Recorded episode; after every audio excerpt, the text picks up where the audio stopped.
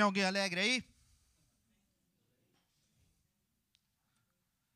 Eu vou, eu vou falar, eu vou perguntar de novo. Só que quando eu fizer uma pergunta dessa, você tem que dizer assim bem alto: Glória a Deus. Mas só quem tiver, quem puder responder afirmativamente. Tem alguém alegre aí?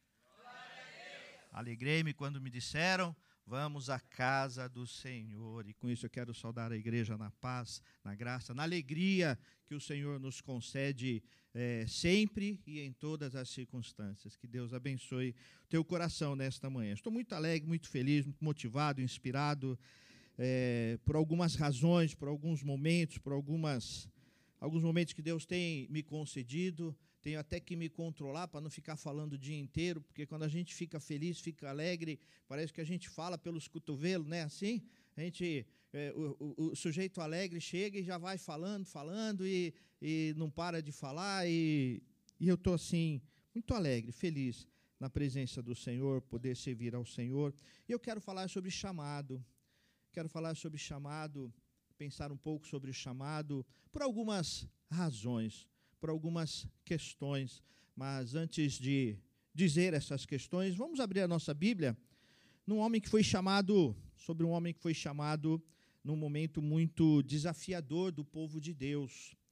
E está lá em Juízes, no sexto capítulo, do verso 12 ao verso 16. Você pode, pode abrir a sua Bíblia, deixar aberta. Nós vamos usar esse texto. E pode deixar aberto até semana que vem, porque semana que vem nós vamos continuar nesse mesmo texto. Né? Então, leia durante a semana esse texto. Juízes, no sexto capítulo. Juízes, no sexto capítulo, o verso 12 ao verso 16. Diz a palavra do Senhor. Juízes 6, do verso 12 ao 16. Então o anjo do Senhor lhe apareceu e lhe disse: O Senhor está com você, homem valente. Gideão respondeu: Ah, meu Senhor, se o Senhor Deus está conosco, por que nos aconteceu tudo isso? E onde estão todas as suas maravilhas que os nossos pais nos contaram? Eles lhes disseram: O Senhor nos tirou do Egito, porém agora o Senhor nos abandonou e nos entregou nas mãos dos midianitas. Então o Senhor se virou para Gideão e disse: Vá nessa força que você tem e livre Israel das mãos dos midianitas. Não é verdade que eu estou enviando você? E Gideão respondeu: Ah, meu senhor, como livrarei Israel? Eis que a minha família é a mais pobre em Manassés, e eu sou o menor da casa do meu pai. Mas o Senhor disse: já que estou ao seu lado. Você derrotará os midianitas como se fossem um só homem. Palavra do Senhor. Feche os teus olhos, fale com o Senhor, fale com Deus. Peça a alegria do Espírito Santo para você receber a palavra do Senhor. Peça a iluminação do Espírito Santo para que você entenda a direção de Deus para a tua vida neste momento. Senhor, meu Deus, Pai, que estamos diante da tua palavra, das sagradas escrituras, do mover, da tua vontade para a nossa vida. Fala agora, Senhor, ao nosso coração. Vem nos inspirar, ó Deus, a viver a tua vontade, a entender a tua vontade, a proclamar a tua vontade. Toca, ó Deus, cada coração. O Senhor sabe, ó Deus, como nós chegamos aqui. O Senhor conhece cada coração. Por isso, ministra, Pai, a tua palavra a todos que aqui estão. Abençoa também os nossos queridos irmãos e irmãs que estão em casa nos acompanhando pela internet, que ali onde eles estão também sejam alcançados, ó Deus, por tua palavra, pela inspiração do teu Espírito, em nome do teu Filho Jesus Cristo. Amém. Amém. Glória ao Senhor. Esse ano Deus tem me dado a oportunidade de estudar um pouco mais em várias em vários pontos da igreja presbiteriana independente. E essa semana eu tive a oportunidade de participar de um fórum semear, que é uma atitude intencional de implantação de igreja. Participei de algumas palestras ali muito significativas, muito importantes, num momento muito importante da, da Igreja Presbiteriana Independente, que está começando uma parceria com uma igreja chamada Igreja Eco. É, um dia eu explico melhor para vocês sobre o que é a Igreja Eco, mas é só procurar lá na internet que vocês vão entender que é uma igreja que saiu da PCUSA por causa de algumas questões no ano passado, se dividiu da PCUSA, e aí então a, a Presbiteriana Independente se desvinculou das parcerias com aquela igreja e agora está fazendo a parceria com a Igreja Eco. Foi um tempo muito bom, muitas reflexões. Mas no, te, no meio daquele fórum eu fui dormir num lugar muito especial.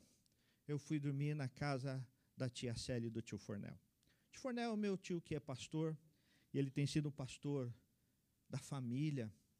E toda vez que a gente vai lá, além de comer muito, porque minha tia sempre capricha para a gente, fez muita comida lá só para mim, fez um quiabo que estava maravilhoso, gente, estava assim, delicioso.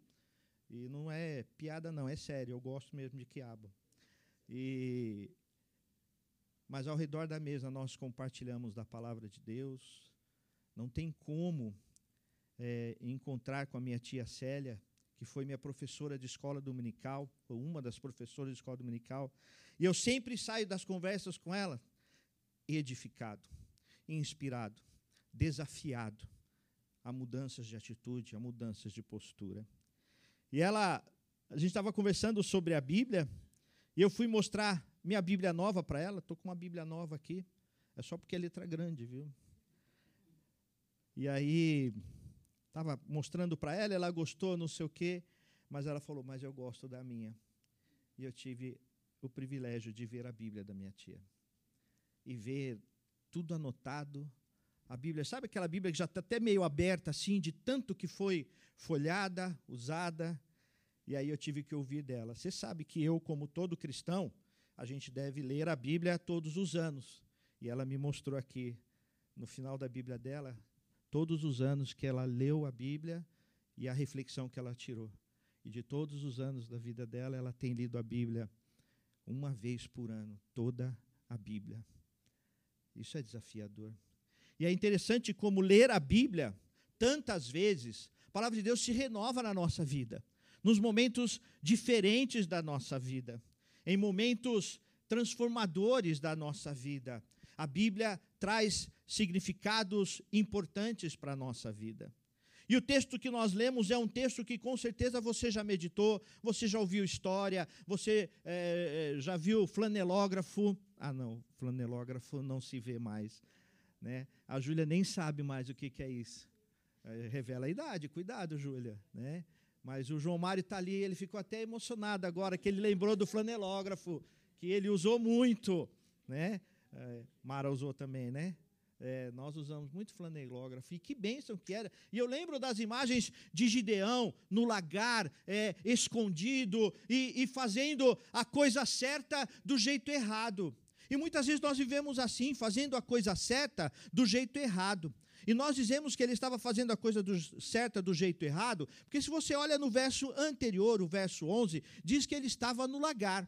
E o lagar nada mais é do que uma pedra muito grande, normalmente redonda, onde eles, eles colocavam uva e eles iam pisar as uvas. E ali faziam o vinho. Esse era o lagar. No entanto, diz que ele estava usando o lagar para bater o trigo. E não era ali que se batia o trigo. Não era naquele lugar que se batia o trigo. E aí, no decorrer do texto, nós sabemos que ele estava, na verdade, escondido, com medo dos midianitas invadirem novamente, porque já estavam há sete anos dominados pelos midianitas.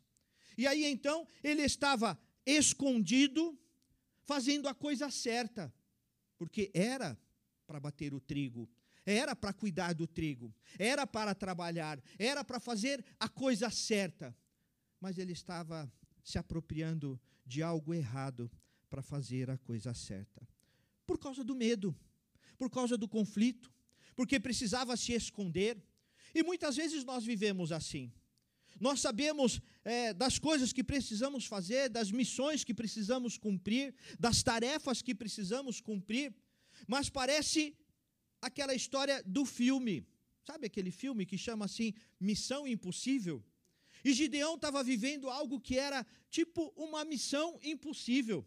Naquele filme da Missão Impossível, o herói lá do, do, do filme, ele recebia a missão impossível numa carta, aí no final da carta estava assim: em 10 segundos essa carta vai explodir. Ou ele recebe um óculos, né? E aquele óculos bonito, assim, sofisticado, e ele põe, e o óculos fala com ele, ele vê a imagem e fala, e vai explodir. E, ele vai. e às vezes parece que Deus faz isso com a gente. Ele joga lá a carta e fala: faça isso, cumpra aquilo. E você fala, mas Deus, é uma missão impossível. Muitas vezes nós vivemos assim. Muitas vezes nós estamos de missões que nós dizemos que são missões impossíveis. E nós até nos apropriamos de fazer a coisa certa do jeito errado, porque a missão é impossível. E se, se eu não me apropriar de algo que é errado, mas é certo e passa a ser certo porque, é, mas é errado, não dá nem para explicar. Mas ele estava fazendo a coisa certa do jeito errado por causa do medo, porque ele achou que aquilo era uma missão impossível. Mas o Senhor era com ele. E o Senhor tinha um chamado. E esse chamado fez toda a diferença. Nós estamos no mês de novembro. Mês de novembro é aquele mês que a gente começa a avaliar, né? É aquele mês que a gente começa a dizer assim, começa a contabilizar quantos quilos eu realmente perdi. Hoje, esse ano eu estou feliz por isso, gente.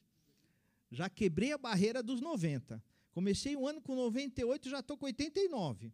Então, quebrei a barreira dos 90. Então, nisso aí eu estou ganhando. Estou ganhando que eu estou sem dor esse ano. Eu estou pedindo a Deus, Deus não acabe esse ano, porque é o melhor ano que eu estou sem ter dor no corpo. Mas a gente começa também a lembrar das coisas que não deram certo, das coisas que saíram do lugar, das coisas que a gente se apropriou de coisa errada, de postura errada, para fazer, para tentar fazer o certo, e na verdade o certo saía errado porque nós caminhamos da maneira errada. Eu quero hoje e semana que vem pensar um pouco sobre chamado e como voltar a fazer a coisa certa do jeito certo, como planejar o novo ano, os novos desafios que todos nós temos. Alguns estão com emprego novo, né? Alguns estão com enfermidades novas a serem enfrentadas. Recebi agora há pouco uma notícia muito, muito triste de um pastor conhecido nosso que perdeu o filho de 11 anos.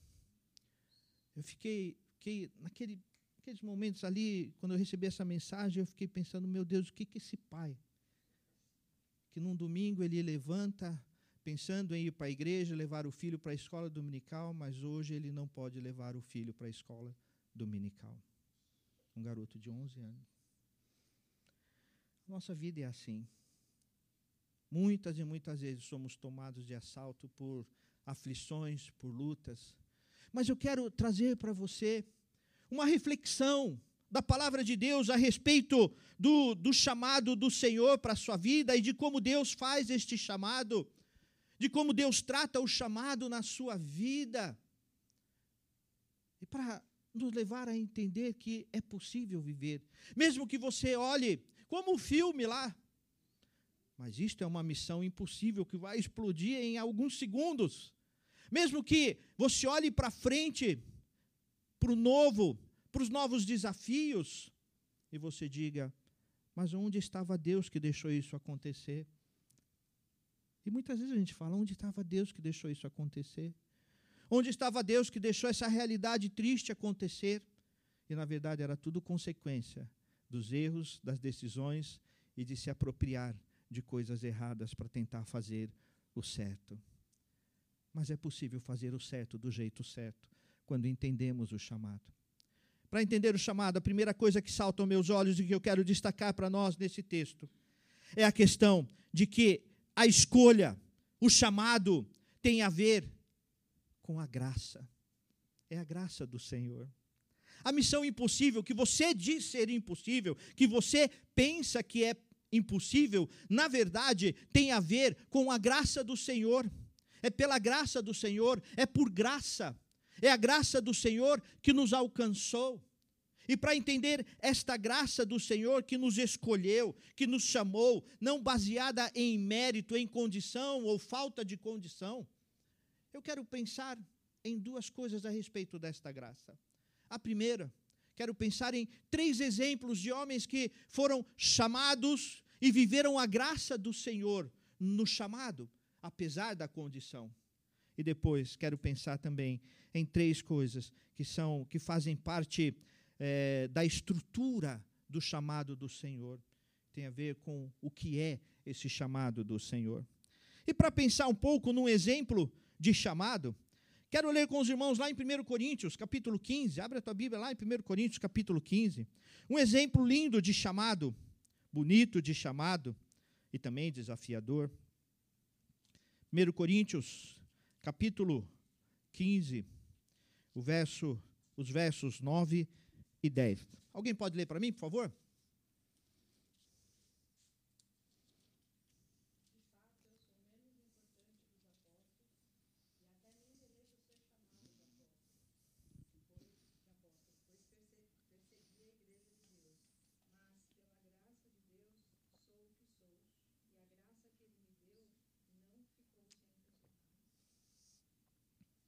Quando nós falamos do apóstolo Paulo, o que é que nós pensamos? Num homem forte, num homem corajoso, num homem que era impetuoso, num homem que pregava o evangelho para todo lugar, num homem que exortava a quem quer que fosse em qualquer momento, num homem que é, escreveu e todo o nosso cabedal teológico do Evangelho de Jesus Cristo está embasado nas cartas do apóstolo Paulo. É este o grande apóstolo Paulo. Quando nós pensamos no apóstolo Paulo antes de ser o apóstolo Paulo, ele era um grande homem. Ele era um religioso temente a Deus. Ele era um homem que servia a Deus. Era um homem que fazia a coisa certa, que era o desejo de servir a Deus, mas fazia do jeito errado, mas ele fazia a coisa certa do jeito errado, da forma errada e usando um caminho errado. Era um homem conhecedor das Escrituras, era um homem que frequentava o tabernáculo, o templo e buscava as coisas do Senhor. Era um homem admirado, era um homem que tinha um bom testemunho, era um homem que é, tinha dinheiro, tinha prestígio, tinha tudo. No entanto, o que é que ele diz? O que é que ele fala? Porque eu sou o menor dos apóstolos. O menor dos apóstolos. O apóstolo Paulo tinha tudo humanamente para ser um tremendo apóstolo, como de fato foi.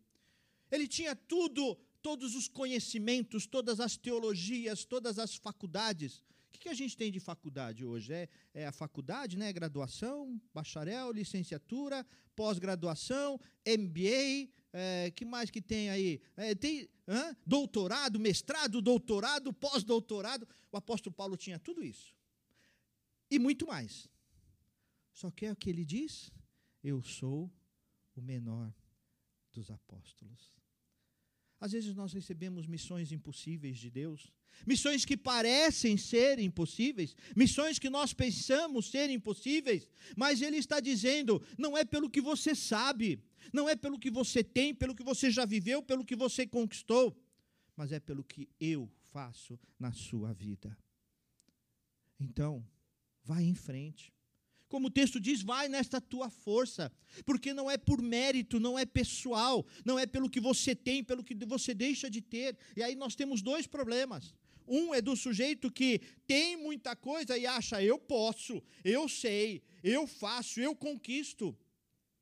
E na verdade, ele não faz nada. Mas tem o outro lado, daquele que diz, como o apóstolo Paulo: Senhor, eu tenho tudo isso conquistei tudo isso, mas eu coloco nas tuas mãos. E o que me importa é a graça do Senhor. Às vezes nós ficamos preocupados demais em ter excelência. Não é ruim fazer a coisa certa do jeito certo, é certo fazer o certo do jeito certo. No entanto, a excelência e o certo do jeito certo não é o que você tem, não é o seu mérito, mas é a graça de Cristo. E nós precisamos voltar a lembrar disso. Vamos estudar, vamos preparar, vamos buscar a excelência, mas não se esqueça da graça do Senhor, da graça do Senhor que move a nossa vida. Vamos tomar cuidado, vamos planejar, vamos pensar no novo ano. Os ministérios estão aí se recompondo, se recompondo e pensando em como vai ser, como vai ser o ministério de família na semana, no ano que vem, como vai ser, como serão os jovens, o louvor, mudanças estão acontecendo e vão acontecer para o novo ano. Mas lembre-se que, sobretudo, o que precisa acontecer e estar presente na sua vida é a graça do Senhor. Faça com excelência, faça o certo do jeito certo. E fazer o certo do jeito certo é se apropriar e viver debaixo da graça do Senhor e colocar todo o seu conhecimento debaixo da graça do Senhor. A nossa irmã Geise, essa semana, estava inspirada e colocou um monte de coisa lá no Instagram, que não deu nem para acompanhar tanta informação que ela colocou. Mas teve uma coisa interessante que ela colocou, uma frase que dizia assim: é, não adianta ter faculdade, mestrado, doutorado, mas se você não tem a manha do negócio. E trazendo para nós, eu diria: não adianta ter tudo isso, tudo isso é importante, mas não adianta nada se você não vive a graça de Cristo Jesus e debaixo da graça de Cristo Jesus. E dizendo, como apóstolo Paulo: Eu sou o menor de todos. Eu sou o menor de todos. Tem sujeito que às vezes acha, não, se eu sair desse ministério, ele vai cair. E tem gente que faz isso. Sai do ministério e fica ali assim só olhando, esperando cair. E não cai, porque é do Senhor, porque é a graça, porque o mover é a graça. Muitas pessoas às vezes se afastam e ficam olhando, desejando e esperando, e vai cair, ó, eu saí de lá, não vai aguentar, não vai resistir. Quantos pastores eu vi que saíram de igreja e saíram achando, quero ver o que eles vão fazer sem mim. A igreja triunfou, a igreja está brilhando. Está glorificando a Deus, porque o que importava não era o mestrado, o doutorado, a teologia aqui e ali internacional, mas é a graça do Senhor. Isso é fazer o certo do jeito certo. O certo é aquilo que você tem, é aquilo que Deus te deu, é a oportunidade que você teve de estudar, a oportunidade de estudar música e servir ao Senhor com música, a oportunidade de ter talento de ser um bom diácono, diaconisa, de ser um bom presbítero que sabe organizar e ajudar o pastor a se organizar na administração da igreja. Isso é o certo. Mas fazer o certo do jeito certo é fazer tudo isso com a graça do Senhor debaixo da graça do Senhor, sabendo que é Cristo Jesus e somente Cristo Jesus. Paulo, o apóstolo Paulo, que intimidade é essa, né? Paulo, o apóstolo Paulo era grandioso, mas ele entendeu que o que bastava para ele e o mais importante para ele era a graça do Senhor. Poderia citar vários outros textos que ele fala esta mesma coisa, da graça do Senhor que estava sobre ele. Um segundo exemplo que eu quero lembrar com os irmãos está lá em 1 Samuel. Você pode abrir tua Bíblia aí comigo, em 1 Samuel, no capítulo 16. 1 Samuel, no capítulo 16.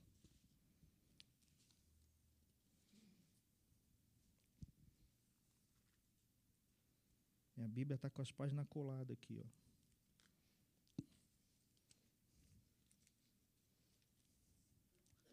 Capítulo 16.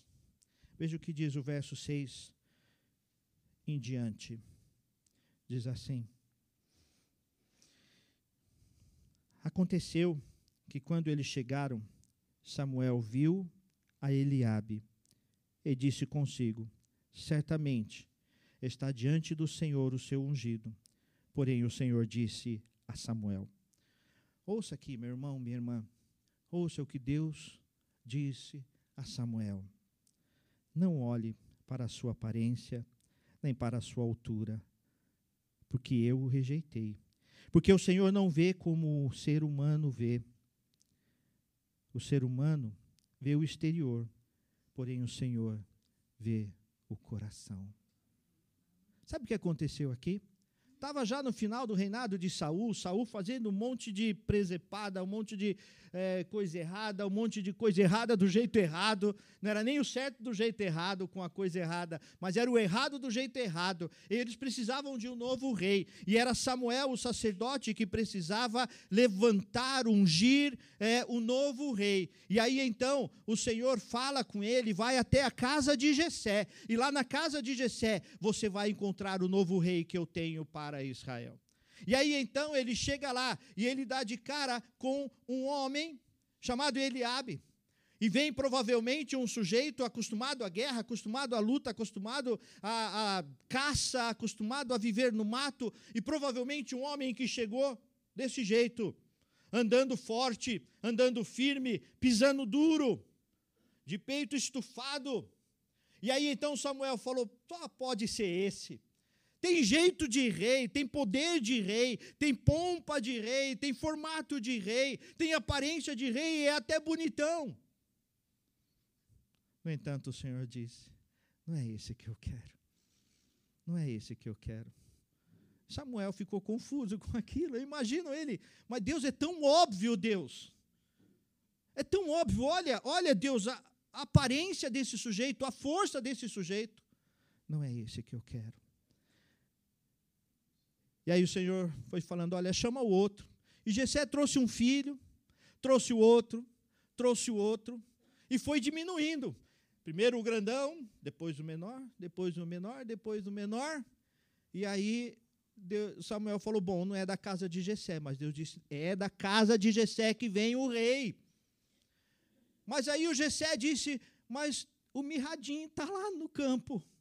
O mirradinho está lá cuidando das ovelhas o baixinho, o ruivo, ruivinho, imagina um sujeito ruivinho, baixinho, fraquinho, que tocava harpa.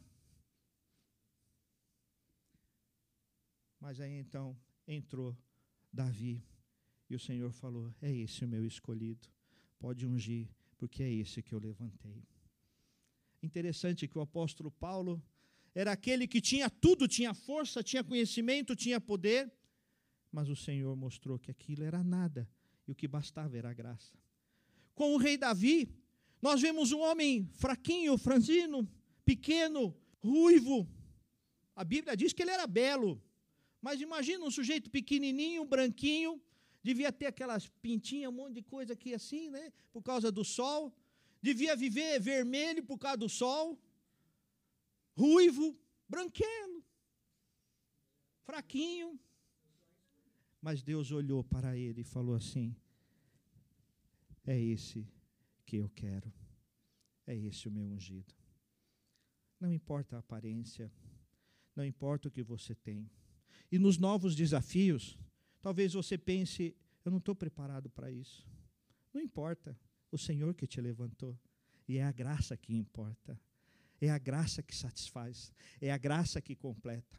Nós temos novos desafios para a igreja. Nós temos novos projetos para a igreja.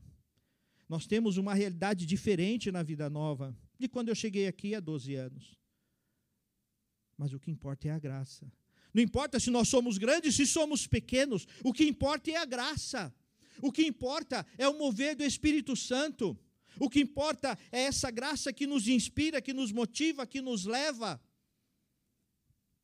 É a graça do Senhor. Eu falei que nós vamos ver três exemplos. E eu pensei nesse primeiro exemplo do apóstolo Paulo, que era grandioso, mas o que importava era a graça. Pensei no exemplo de Davi, que era pequenininho, mas o que importava ali era o mover de Deus, a graça do Senhor. Mas eu quero pensar no terceiro exemplo. Na verdade, eu não consegui pensar no terceiro exemplo. Eu quero deixar esse terceiro exemplo para você. Qual o terceiro exemplo de que o que importava era a graça do Senhor e isso de fato aconteceu. Não é pergunta retórica, tá? É para responder. É engraçado que eu faço uma pergunta assim, os irmãos desviam os olhos. Está lá em cima? O professor deve ver isso direto, né? Quem sabe isso? Estou perguntando, irmãos. Qual o terceiro exemplo que eu posso pôr aqui? Quem, quem falou? José? Por quê?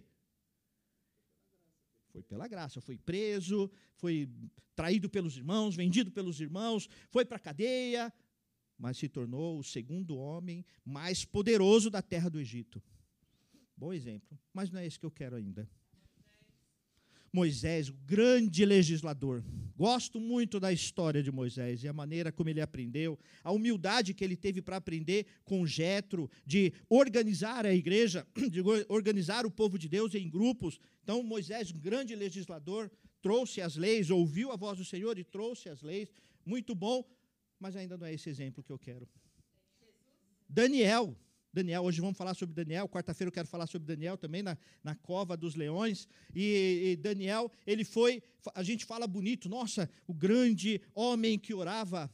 Mas ele foi deportado, ele não estava na terra dele, a terra dele estava destruída, ele estava passando por grandes problemas, mas ainda assim ele foi um homem de oração. Foi para a cova dos leões e lá venceu os leões na oração. Mas ainda não é o exemplo que eu quero. Jesus, o Rei dos Reis, Senhor dos Senhores, deixou a glória, veio habitar, assumiu o compromisso, viveu como homem a graça do Senhor, o poder do Senhor, mas ainda não é o exemplo que eu quero. Jeremias, grande profeta, ele era acostumado com, com, com o gado, com a terra, mas foi levantado pelo Senhor e trouxe palavras de poder, palavras de transformação, o meu chamado, uma das questões do meu chamado foi numa profecia de, de Jeremias. O meu chamado pastoral foi numa profecia de, de, de Jeremias. E, e, é maravilhoso ler Jeremias, a, a maneira como ele fala das coisas erradas, mas ele inspira transformação de vida, fala: olha, vocês erraram, mas o Senhor tem pensamentos a vosso respeito, o Senhor tem um amor eterno a vocês. Mas, presbítero Marcelo, ainda não é o exemplo que eu quero. Faz assim. Faz assim. Faz assim. Agora faz assim. É esse o exemplo que eu quero para nós agora. Talvez você pense, eu sou a resposta para essa igreja. Não é não. A resposta é o que Deus faz através de você. Talvez você pense, eu não posso fazer nada por essa igreja, eu não sei nada. Pelo contrário, você é a resposta de Deus para esta igreja, para este momento, para nossa história, para este tempo. Este é o exemplo que eu queria, e eu fiquei pensando, e eu poderia colocar estes e vários outros exemplos, mas o exemplo que eu preciso colocar aqui é a graça do Senhor que me trouxe aqui. Quem sou eu para ser pastor? Eu não sou nada tenho uma timidez incrível. Sou tímido, sou quieto. Não é piada, é sério, gente. É sério.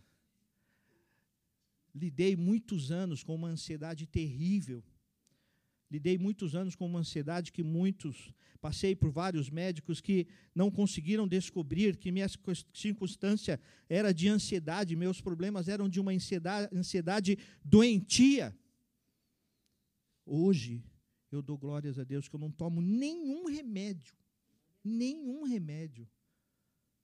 Sabe o que é isso? É a graça do Senhor. Eu quero que você pense um pouco. Pense um pouco sobre quem é você aqui na igreja. Então, não pense assim: se não for eu, esse louvor vai cair. Se não for eu, esse conselho não sabe o que fazer. Esse mas de se eu não tiver aqui, vou até ficar um mandato fora, como se fosse você que escolhesse, né?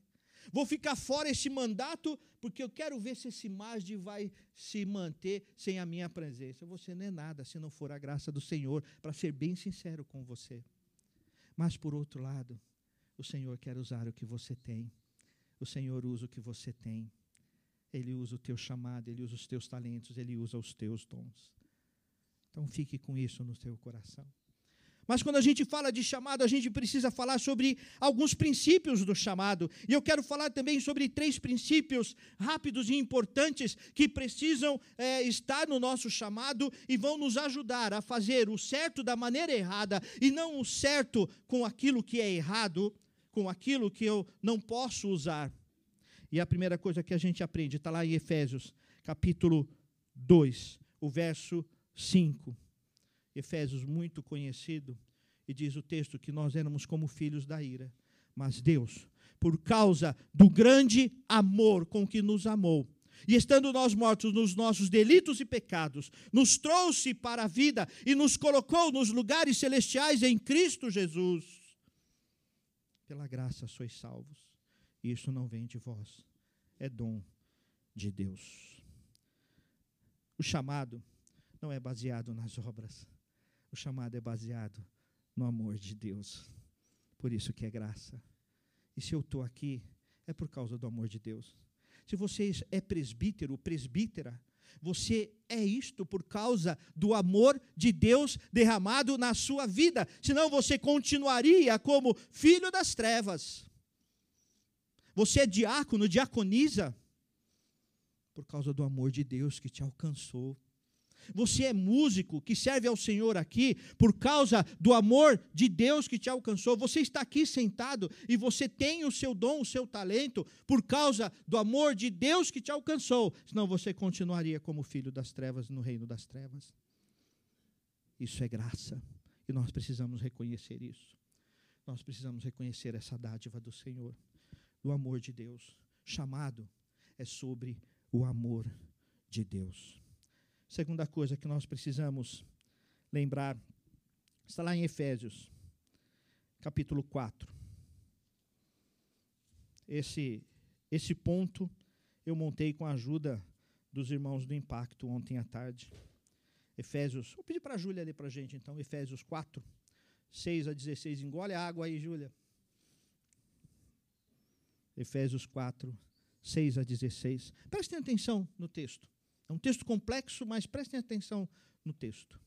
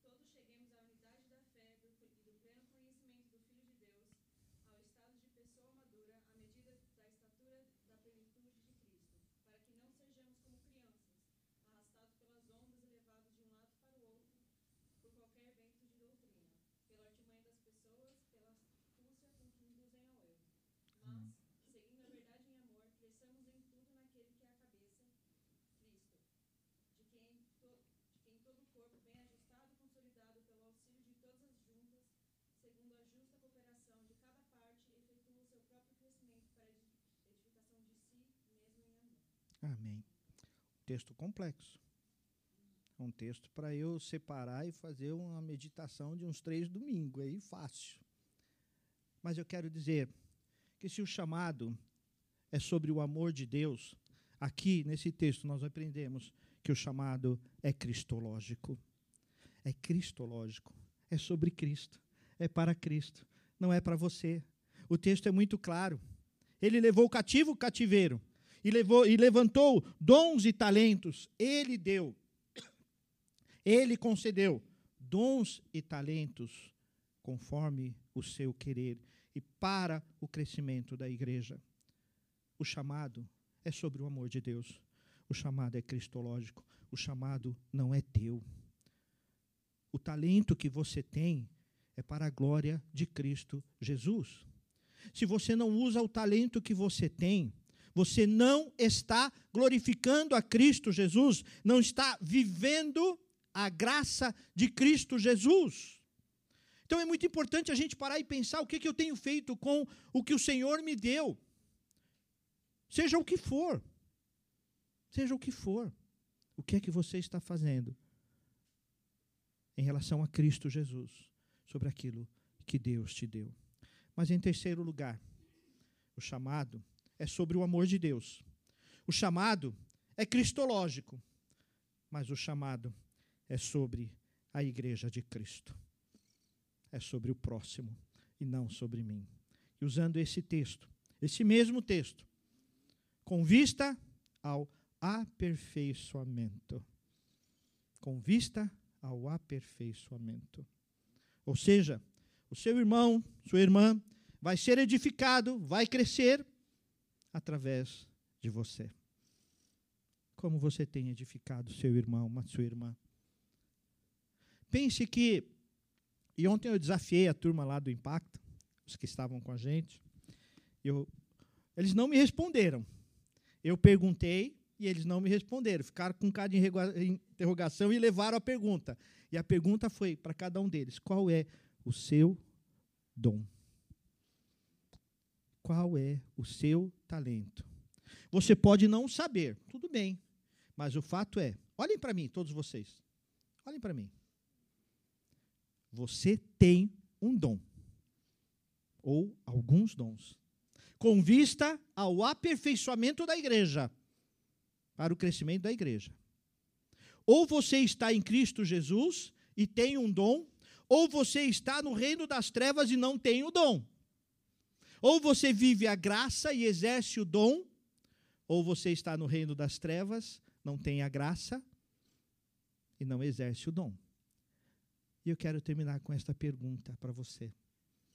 O que você está fazendo com o talento que Deus te deu? Com o dom que Deus te deu?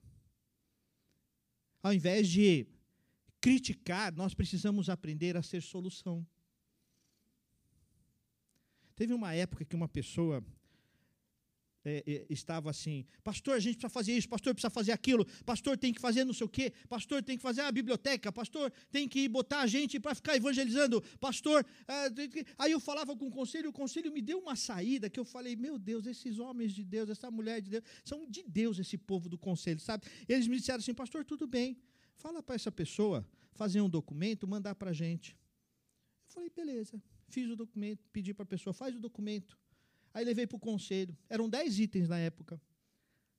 De críticas, observações e sugestões. Aí o conselho aprovou integralmente o documento. Está tudo aprovado, inclusive com verba se você precisar. A pergunta é: fez? Não fez. Não fez. Não fez. Sabe que falar é fácil, fazer é outra coisa. Falar é fácil, Agora, colocar a mão no arado e não olhar para trás é outra tarefa. Eu quero terminar com 1 Coríntios 15, 57, 58. Não precisa abrir, olhem aqui para mim. Mas graças a Deus que nos dá a vitória. E Ele nos dá essa vitória por intermédio de Jesus Cristo, nosso Salvador. Portanto, o verso 58. Sede firmes, inabaláveis, sempre abundantes na obra do Senhor, sabendo que no Senhor o vosso trabalho não é vão. No Senhor. Então o que, que a gente faz? A gente trabalha. O que, que a gente faz? Senhor, meu talento está nas tuas mãos. Senhor, eu não sei qual o meu talento, eu não sei qual o meu dom, mas eu quero servir do jeito certo, com a coisa certa da maneira certa, então eu entrego ao Senhor.